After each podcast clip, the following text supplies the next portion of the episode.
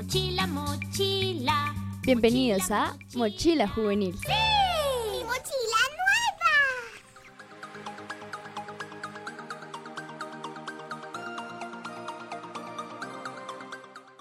Muy buenos días a todos nuestros queridos oyentes, sean bienvenidos a otra edición más de Mochila Juvenil. 60 minutos con la mejor información, sitios de interés y además de eso, planes para que no se queden desparchados en esta cuarentena.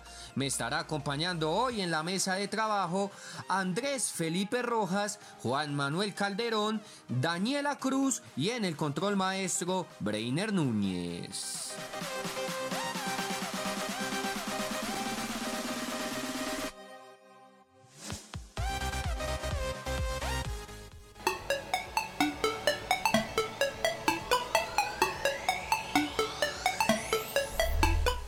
¿Eres nuevo en la ciudad y quieres ver lo magnífico en Bogotá? Aquí en Turisteando te diremos los mejores sitios que puedes visitar.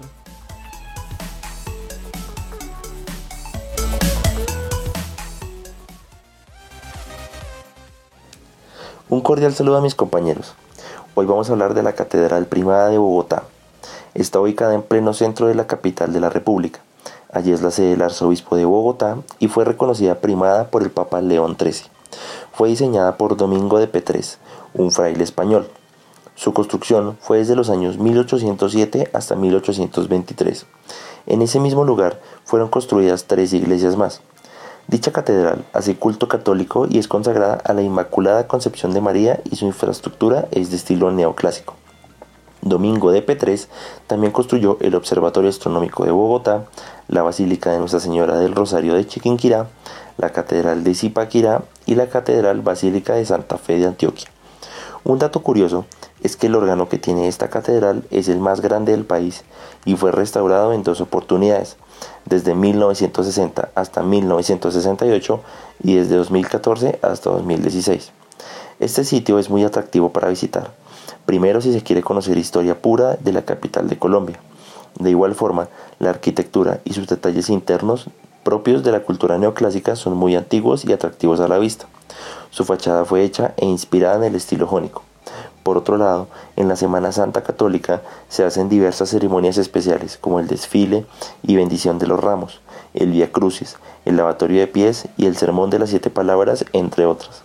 Otro dato para curiosos es que en una de las 14 capillas internas de la catedral, más exactamente en la, en la de Santa Isabel, reposan los restos de Gonzalo Jiménez de Quesada, Antonio Nariño y el pintor Gregorio Vázquez.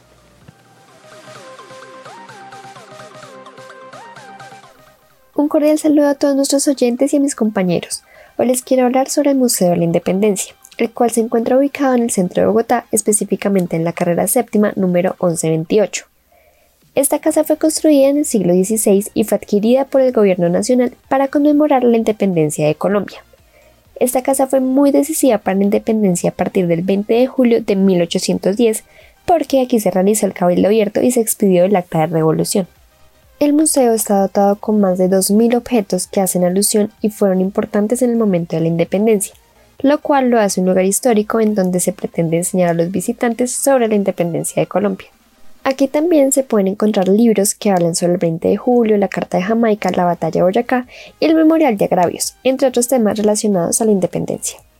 Este museo tiene lugares destacados. Los nombres de las salas enmarcan un contexto importante en el proceso de la independencia. Entre ellas, la sala principal donde se encuentra expuesta la base del florero de Llorente y algunos objetos relacionados con la independencia de Colombia. La sala del acta donde se encuentra el acta de la independencia de Colombia, la mesa en la que se firmó la independencia, la partitura del himno nacional de Colombia escrita por Rafael Núñez y Orestes Indici, y una colección de las constituciones políticas nacionales durante su historia. La sala del Libertador honra la memoria de Simón Bolívar. La sala Francisco de Paula Santander honra a los hombres de las leyes.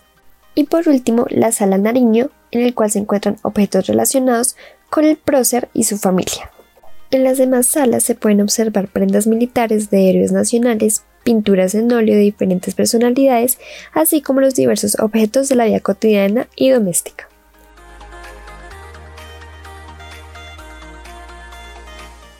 Un saludo a todos los oyentes y a la mesa de trabajo. Quiero presentarles un sitio muy icónico de Bogotá, la Plazuela del Chorro de Quevedo, que es hoy uno de los hitos del centro histórico. Bajo la idea de que la Candelaria conserva las historias, la arquitectura y el diseño urbanístico de los siglos coloniales, se erige sobre la calle 13 con carrera segunda un espacio más que ideal para narrar esa memoria. Una pila de agua como las que se levantaban antes del acueducto moderno, frente a una capilla de paredes blancas, campanario colonial y veleta de hierro, todo un paisaje que remite a otros tiempos. Y qué mejor utilidad histórica, además, que declarar el valor de este espacio con una condición contundente. Allí se fundó Santa Fe de Bogotá el 6 de agosto de 1538. Sin embargo, una mirada juiciosa a la historia de este lugar y el nacimiento físico y jurídico de Bogotá nos invita a revisar esa idea, más allá de que sea repetida a diario en guías turísticas e incluso en una placa que se erige sobre uno de los costados de la plazuela. Digámoslo de una vez, no existe ninguna evidencia arqueológica o escrita que indique que Bogotá hubiese sido fundada allí. Es más, el Chorro de Quevedo ni siquiera fue un espacio relevante durante los tres siglos que siguieron a la conquista española del Valle de los Alcázares. Cuando sí hay certeza sobre la historia de este lugar, ya estamos en la República, en 1832. Un agustino de apellido Quevedo promovió la construcción de una fuente para el creciente número de vecinos que entonces ensanchaban el límite oriental de la ciudad, sin embargo, su importancia debió ser mínima, pues no aparece en el plano que en 1852 hiciera Agustín Codazzi, ni en la completa guía de Bogotá que elaboró en 1890 Manuel María Paz, donde se hace una lista de todas las pilas que abastecían de agua a los capitalinos.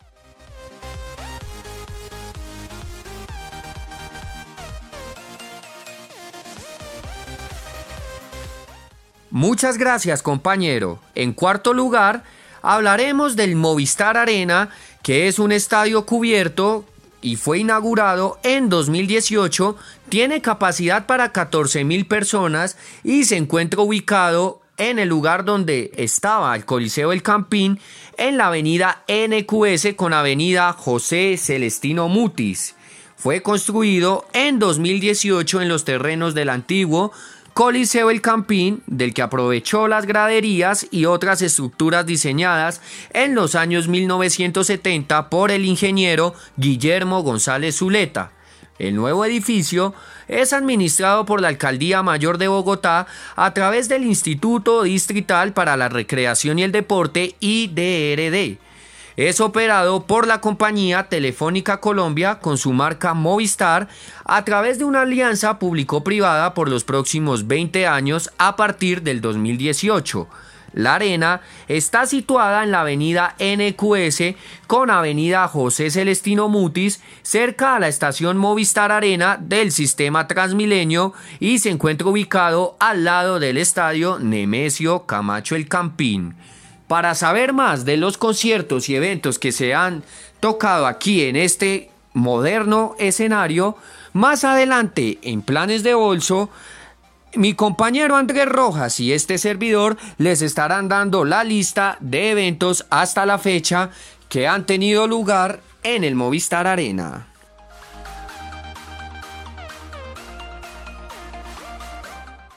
Hola a todos los oyentes y también le doy un fuerte saludo a mis compañeros en la mesa. Hoy les estaré hablando sobre Monserrate, exacto, una de las principales atracciones turísticas en la capital colombiana.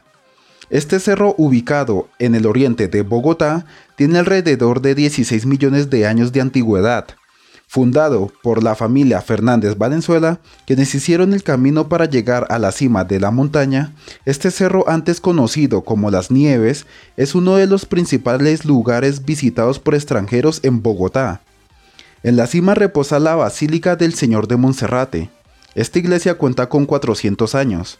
En su inicio era el hogar de los monjes recolectos de San Agustín, pero en el año 1686 estos fueron reemplazados por el Gabinete de Madrid por padres candelarios.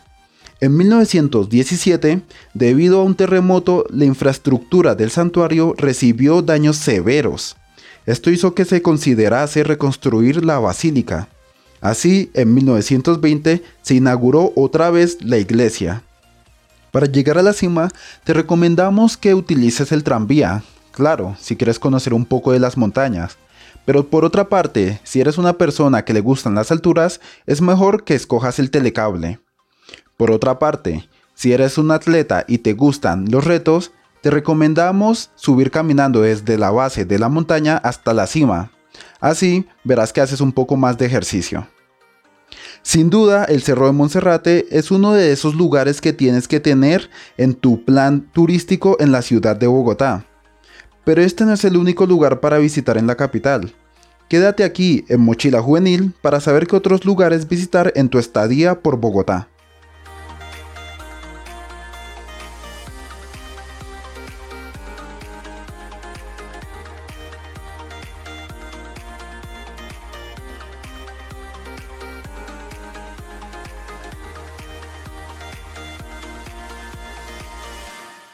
A continuación, escucharemos la canción de Mauricio junto a Palo de Agua titulada Bogotá. Quédese aquí en Mochila Juvenil.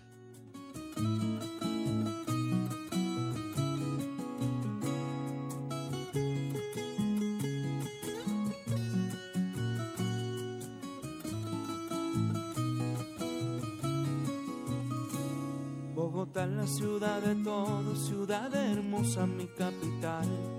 Hace frío pero se siente el calor de hogar. Cuando llego a la Candelaria, sus calles siempre me ven pasar. Yo me tomo una agua panela y a caminar. Bogotá es la ciudad inmensa de mi país. Soy cachaco, soy colombiano, yo soy de aquí.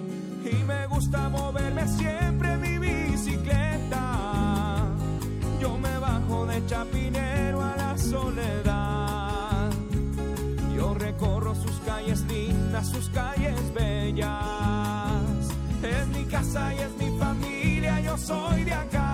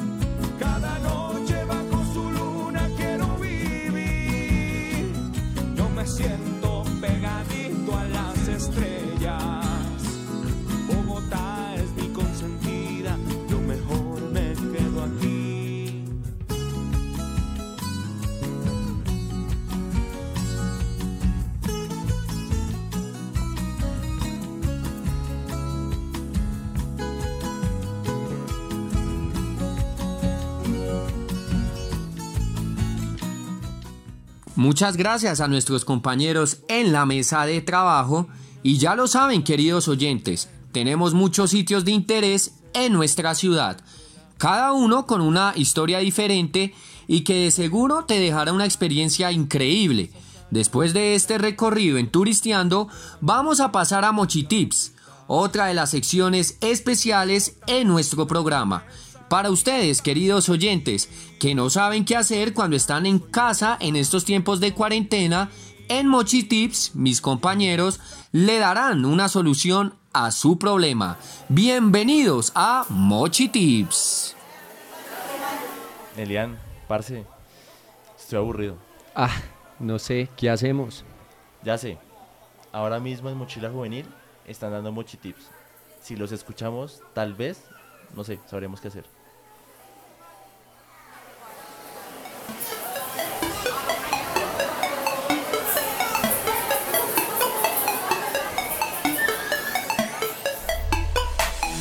Ahora, en Mochila Juvenil, Mochi Tips, los mejores consejos para tus planes. Así es, Elian. En Mochitips no hay lugar para el aburrimiento y la cuarentena no será la excepción. El día de hoy les daremos una serie de actividades que pueden hacer para distraerse un poco y relajar la mente. ¿Cuáles son esas actividades, Daniela?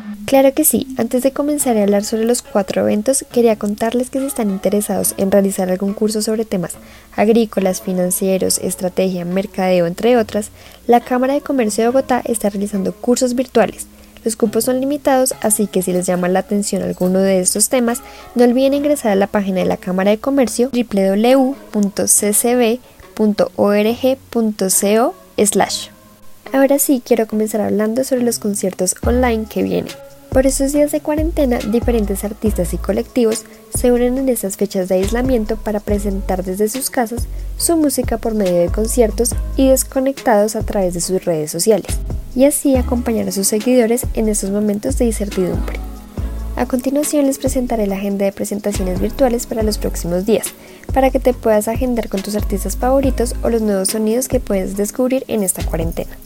El 25 y 26 de abril, el Teatro Colón transmitirá El Dueño de Todas las Cosas, un espectáculo multimediático para toda la familia, que combina ilustraciones y animaciones con una puesta en escena única, y la música en vivo de Burning Cavan, la banda nominada al Grammy Latino del año pasado. El 15 y 16 de mayo, el Teatro Colón transmitirá Macbeth, la tragedia del clásico de Shakespeare, adaptado por Joy Broderick, que llega con una novedosa puesta en escena con estética punk es una obra comproducida por el Teatro Colón y la compañía estable bajo la dirección de Pedro Salazar. En una narración fluida profundiza en los demonios que generación tras generación han perseguido al hombre en su búsqueda por alcanzar el poder. Esos imperdibles eventos serán transmitidos a través de sus redes sociales, arroba mi teatro colón, el canal de YouTube y su página web www.teatrocolón.gov.com, con toda la transmisión gratuita durante todo el día. Pero esto no es todo. El Planetario Bogotá lanzará una programación virtual durante la cuarentena, para que los usuarios y amantes a la astronomía puedan ver varios contenidos desde sus casas. Todos los miércoles los seguidores disfrutarán de contenidos como la cápsula Orígenes, y donde varios expertos contarán sus diferentes puntos de vista sobre el origen del universo y hablarán sobre las teorías que rondan este tema. Los viernes sin falta podrán realizar experimentos desde sus casas, en el cual estarán relacionados con el Museo del Espacio ubicado dentro del planetario. Esta actividad hace parte de la cápsula y se llama Vive el planetario en tu casa. Por último, el Planetario de Bogotá irá lanzando nuevos contenidos como por ejemplo un universo de historias, donde los usuarios podrán aprender por medio de producciones y podcasts. Llegará Bajo el mismo cielo, el cual es un espacio donde se conocerán más sobre las constelaciones e información interesante del mundo de la astronomía. Así que, si son amantes de la astronomía y temas relacionados, deben estar pendientes de cada actividad que se realizará. Y cuéntanos, Juan Manuel, ¿qué más planes nos tienes para realizar?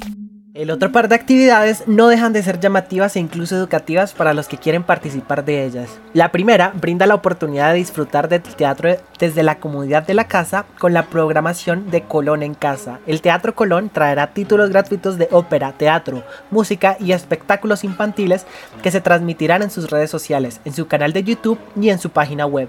Tienes que estar pendiente de estas. Algunas de estas transmisiones son Wojciech el 27 y 28 de marzo, la Princesa Ligera el 11 y 12 de abril, El Dueño de Todas las Cosas el 25 y 26 de abril, Macbeth Ópera los días 9 y 10 de mayo y Macbeth Teatro el 15 y el 16 de mayo. Si eres amante del teatro o quieres descubrir por qué tantas personas tienen afinidad por él, anímate a estar allí. Y la segunda actividad es más una herramienta y una oportunidad. Como medida preventiva a la emergencia sanitaria que afronta el país, desde el pasado 14 de marzo y hasta el próximo 30 de abril, el Banco de la República cerró sus espacios culturales en todo el país. Pero eso no es problema, ya que cuenta con la biblioteca virtual del Banco de la República que se creó en 1997 y es considerada la primera de América Latina.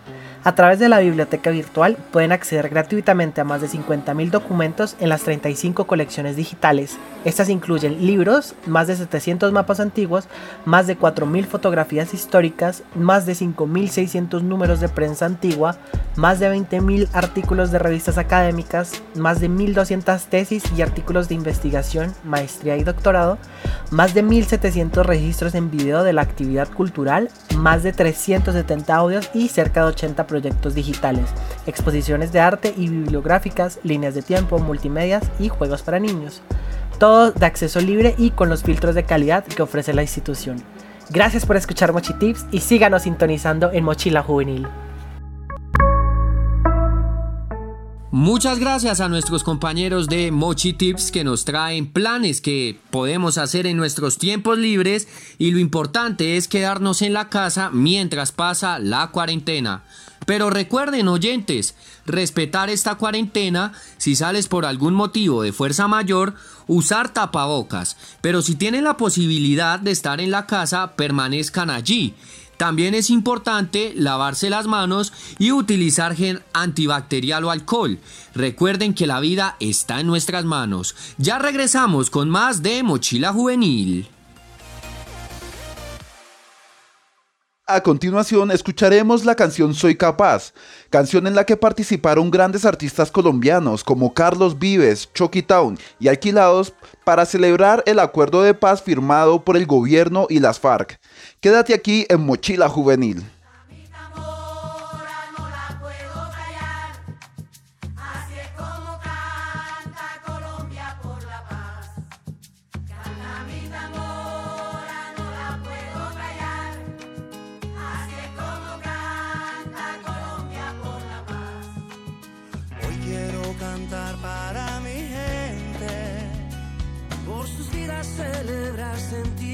Estoy presente. Nubes blancas alcanzar, libre se siente, como un nuevo despertar, mirarnos diferente y volvernos a encontrar y acordarnos del ayer, del momento en que dejamos de soñar. Ya no voy a desistir, ay, con tu amor seré capaz. Ya pasamos 100 años de soledad.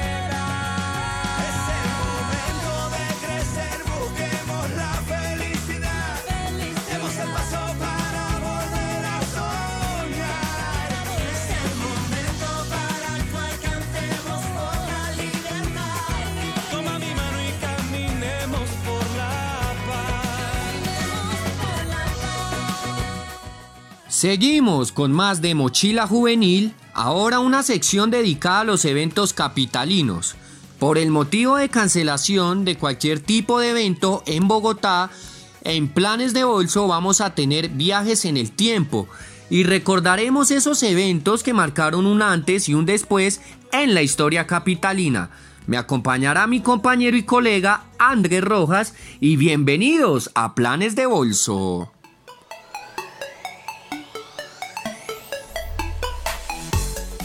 Sin planes, alista tu bolso, porque aquí en Mochila Juvenil te daremos los mejores planes de bolso, eventos, conciertos y más. En esta oportunidad hablaremos del primer concierto de los Guns N' Roses en Colombia, que fue llevado a cabo el 29 de noviembre de 1992. Es muy recordado por los seguidores de esta banda estadounidense, pero hay que recordar que tuvo muchos contratiempos, incluyendo un daño en el techo del escenario que iban a utilizar para ese momento. Durante el concierto hubo tiempo seco y en los pronósticos meteorológicos nos esperaba, en el peor de los casos, lluvia, pero ocurrió algo inesperado. La banda empezó a interpretar November Rain y de inmediato empezó a llover en el estadio El Campín. Luego de tocar Paradise City y Welcome to the Jungle, la banda decide parar y abandonar el escenario del estadio, ya que peligraba su integridad. Este hecho enfadó mucho a los empresarios y aficionados colombianos que habían contratado y pagado una boleta muy costosa a dicha banda. En este momento los dejaré con mi compañero Elian Lozano. Gracias compañero. Por otro lado, hablaremos de la inauguración del moderno Movistar Arena, que fue construido el 28 de septiembre del año 2018.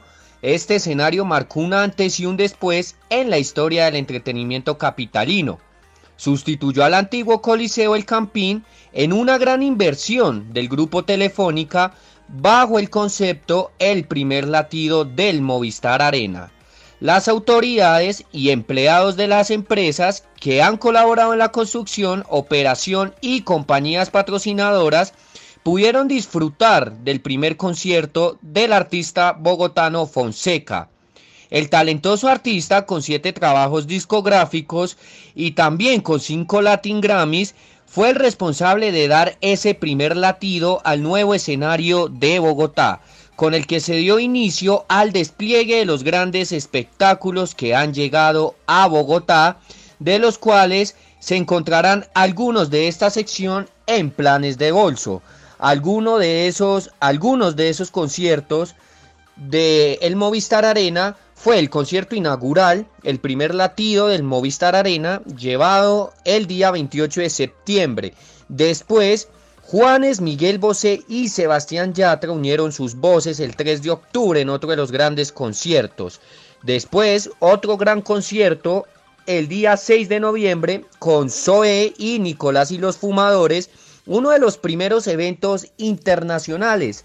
El gran concierto de Steen y Shaggy en su gira 24-7 el 21 de noviembre. Maluma, uno de los pocos artistas urbanos colombianos que ha llenado el Movistar Arena con su Tour Fame el 10 de noviembre también hizo un gran concierto. El primer evento de lucha libre en el Movistar Arena fue el Gira de la Conquista a cargo de la compañía mexicana AAA y el gran concierto de vivienda de despedida del año el 7 de diciembre. Esto en el año 2018.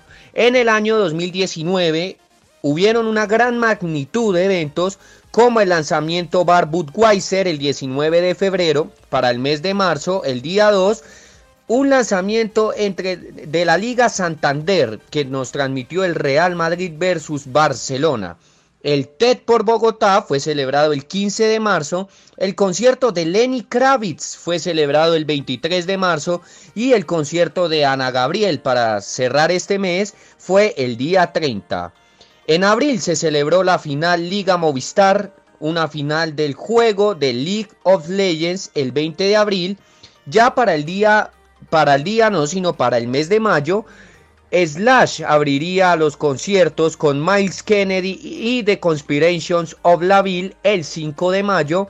Silvestre Dangón el día 10 abriría también un concierto de vallenato. El día 11 de mayo se unieron las voces del Joropo. El día 22 la agrupación británica Il Divo también nos abriría un gran concierto.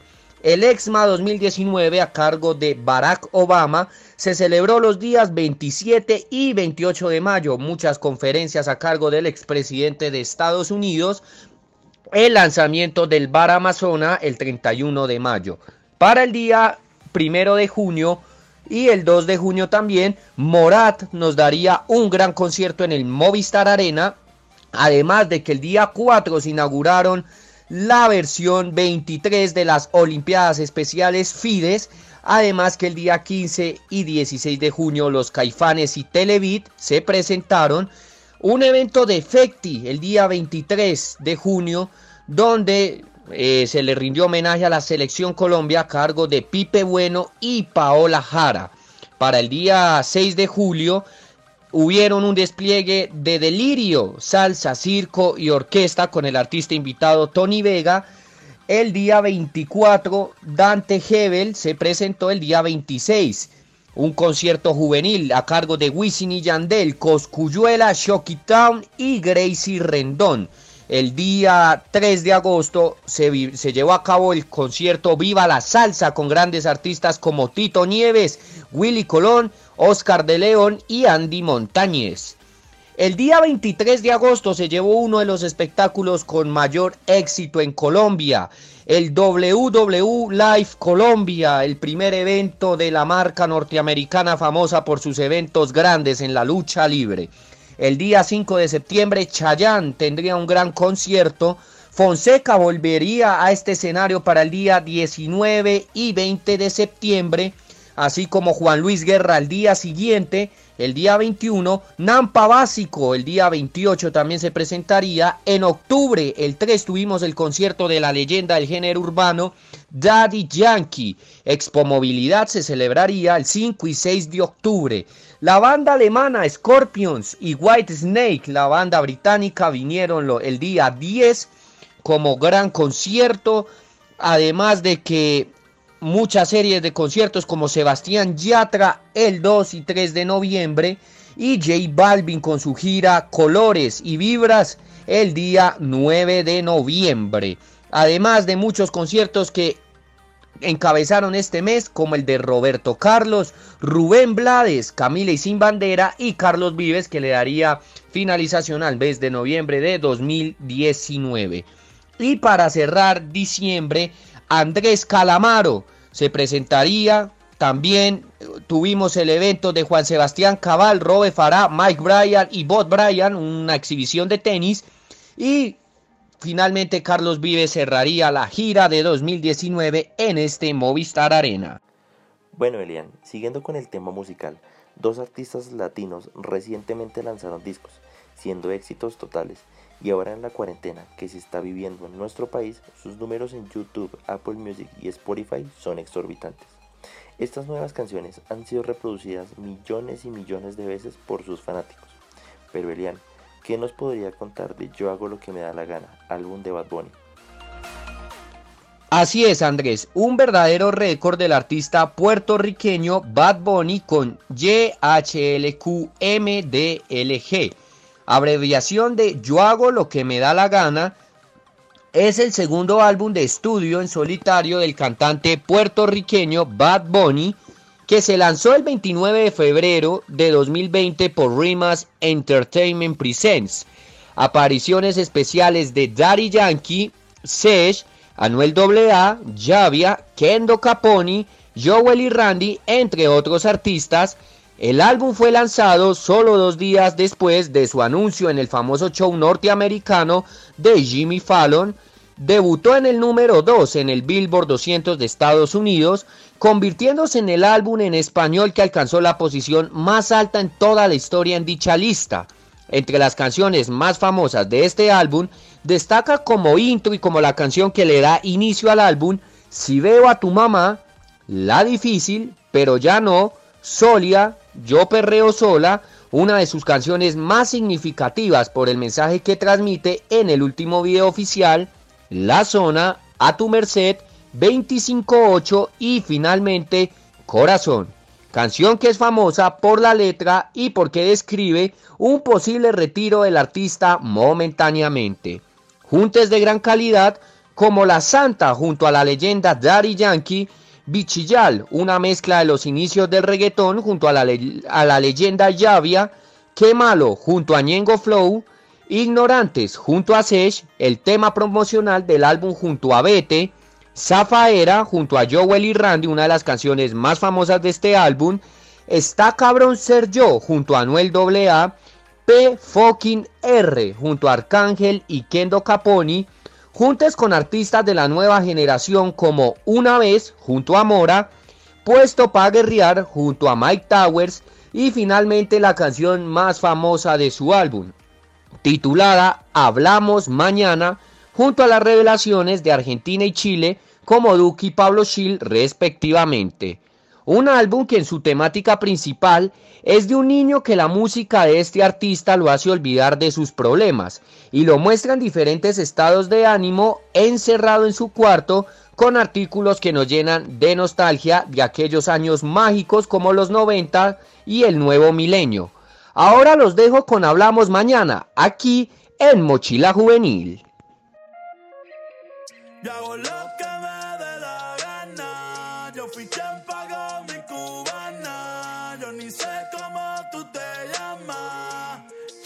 Hablamos mañana.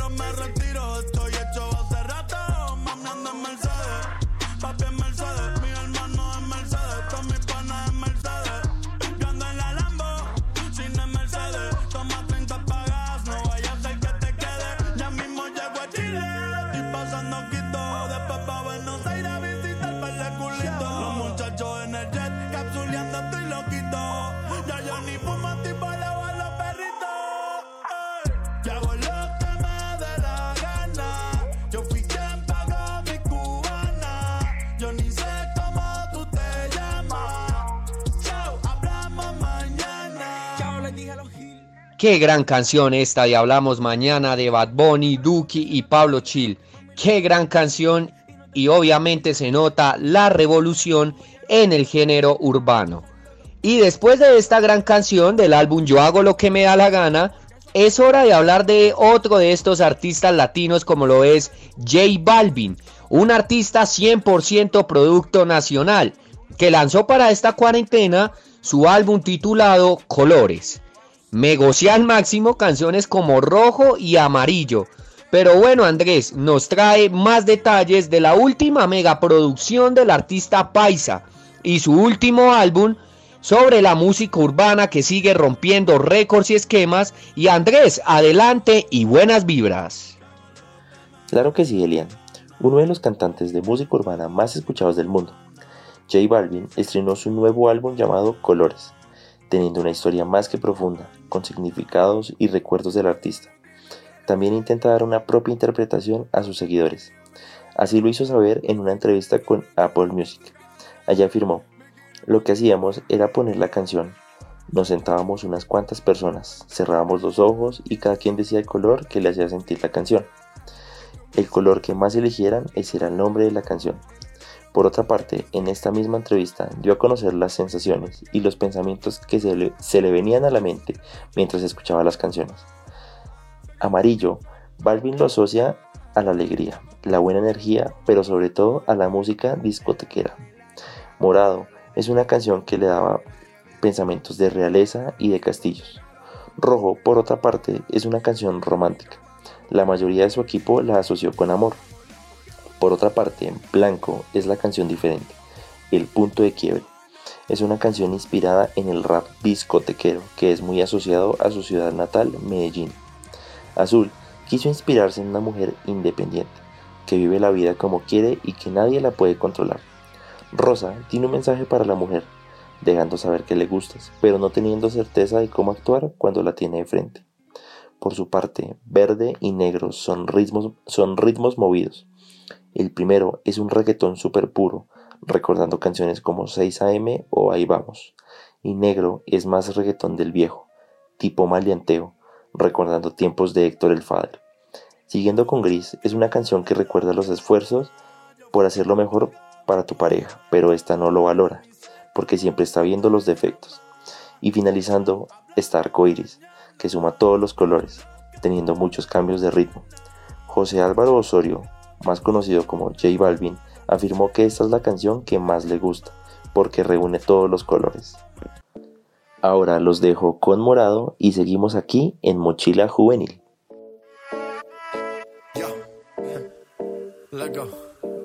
Después de tres canciones seguía, analizando la movida. No sale si está de día, quiere hanguear en su estilo de vida. No le gustan principiantes que sean calle pero elegantes. Perreamos hasta que tú y yo no aguante. Yo pedí un trago y ella la botella. Ah, abusa siempre que estoy con ella. Oh yeah, hazle caso si no te estrellas. Oh, qué problema es culpa de ella. Ella, Yo pedí un trago y ella baila pa' que suena el rebote que se agote. Si lo prende, exige que rote. Bailando así vas a hacer que no bote. Nena, seguro que al llegar fuiste la primera. En la cama siempre tú te exageras. Si te quieres ir, pues nos vamos cuando quieras, girl. Nena, seguro que al llegar fuiste la primera. En la cama siempre tú te exageras. Yo Gracias a nuestros compañeros de Planes de Bolso. Y ahora seguimos con más de Mochila Juvenil, ahora la sección hecha especialmente para todos ustedes. Memorias de un viaje. Cuéntenos sus anécdotas, historias, donde serán reproducidas en el programa. Bienvenidos a Memorias de un viaje. Ey, ey, ey, tranquilos. Todos ustedes van a ser escuchados.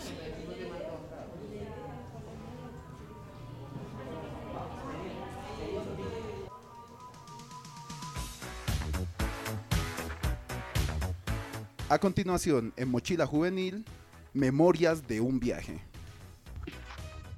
Buenos días muchachos, aquí les habla el caleño. Bueno papi, le cuidado que la historia es la siguiente. Resulta y acontece que después de una larga noche en las discotecas de Chapinero, nosotros íbamos bien entonados, íbamos por toda la avenida Caracas. Y en el trayecto, Guillermino, sí, vamos a decirle Guillermino, se, Guillermino se, se estrella con una muchacha. Y claro, la muchacha iba acompañada del novio y su hermano, pero ellos están al otro lado de la calle, haciendo que mm, se abra Pacho.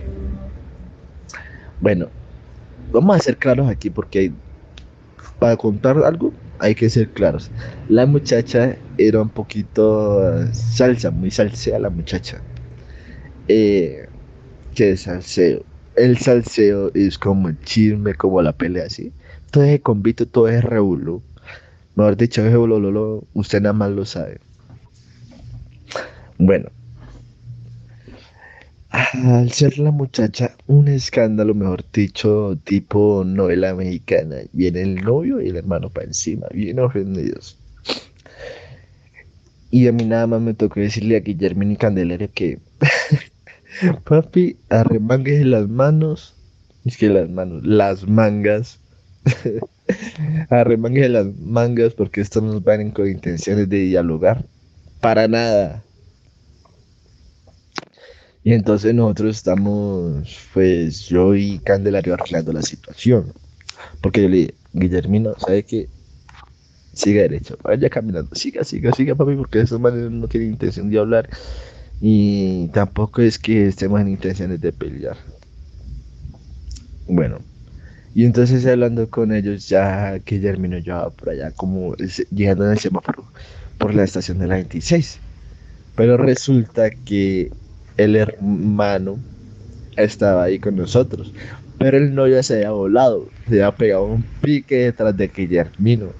Y en eso supo muchacho coger un una baldosa. Y eso suelte, suelte, suelte arrendazo con la baldosa. Bueno, menos mal que el otro tenía el ultra instinto de Goku que mejor dicho se esquivó todas. Pero qué pasa en eso que comenzaron a correr otra vez. Los muchachos se cayeron en toda la calle. Bueno, a, lo que nosotros nos volteamos y vamos a ver. Miramos los dos en el suelo y nosotros corriendo detrás de ellos. Ah, el hermano sí se quedó atrás porque sí se había calmado. El muchacho sí era como de palabras. Entonces cuando llegamos, el muchacho agarró dos ladrillos. Yo le dije a Guillermino que siguiera de largo, que fuera otra vez. Y en eso es Candelario le dice y le supo decir al muchacho que calmara, que porque donde le llegara a pegar con un, un ladrillo, tenía que saber correr y a fondo. Bueno, en eso el muchacho como que no era de palabras. Ese sí no era de palabras, pero era muy quiso. Supo Candelario agarrarlo con una mano. Se la puso en todo el cuello. y eso la muchacha grita y dice, no, ustedes por qué son así, ustedes son picabalocos. Y salen otros. Pero es que nosotros no somos picabalocos, si usted fuera calmado al principio, todo estuviera normal y no estuviera haciendo tanta bulla, porque es que ustedes son muy alzados. ¿Qué pasa? En esa, pues ya debíamos soltar al muchacho, pero resulta que el muchacho no se había calmado. El muchacho se fue a dar toda una vuelta en la manzana por la estación de la 26.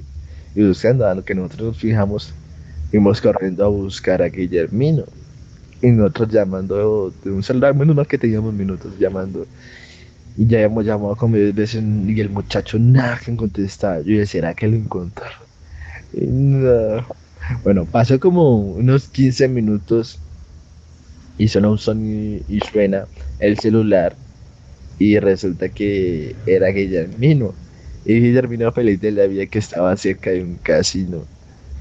Y cuando lo fuimos a buscar le habíamos visto las eh, el, el antebrazo, era como, como, como que estaba todo raspado, no sé, como que si le, le habían llegado a dar. Pero bueno, cosas que pasan en una noche, ¿no?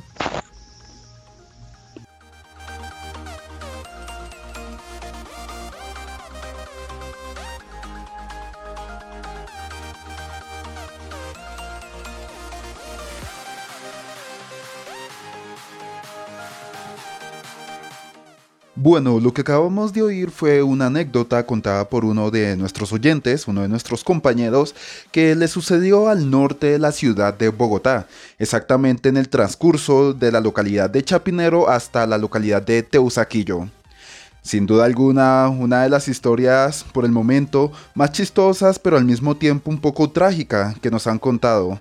Pero esta no va a ser la única historia que van a oír en este programa. En el futuro tendremos muchas más anécdotas contadas por ustedes nuestros oyentes. Sin nada más que decir, este es el fin de Mochila Juvenil. Espero que nos escuchen en un futuro y nos vemos.